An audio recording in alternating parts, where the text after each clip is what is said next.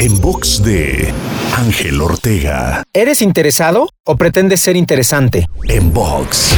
Hoy me gustaría que te cuestiones si cuando te encuentras con otras personas realmente estás interesado en ellas, en lo que te dicen, en lo que te comparten, ¿los escuchas realmente o por otro lado simplemente pretendes resultar interesante, convertirte tú en el centro de atención y que tu tema sea lo más importante de la conversación? Por supuesto, ¿cuál de estas dos actitudes crees que sea más favorable hablando de conectar con más personas y tener mejores relaciones? ¿Estás de acuerdo que la respuesta es clara y evidente? Entonces pregúntate, ¿estoy interesado en los demás o siempre quiero resultar interesante para los demás? Te invito a seguirme en Twitter, Facebook, Instagram y TikTok. Me encuentras como arroba Ángel Te Inspira. En box de Ángel Ortega. En box.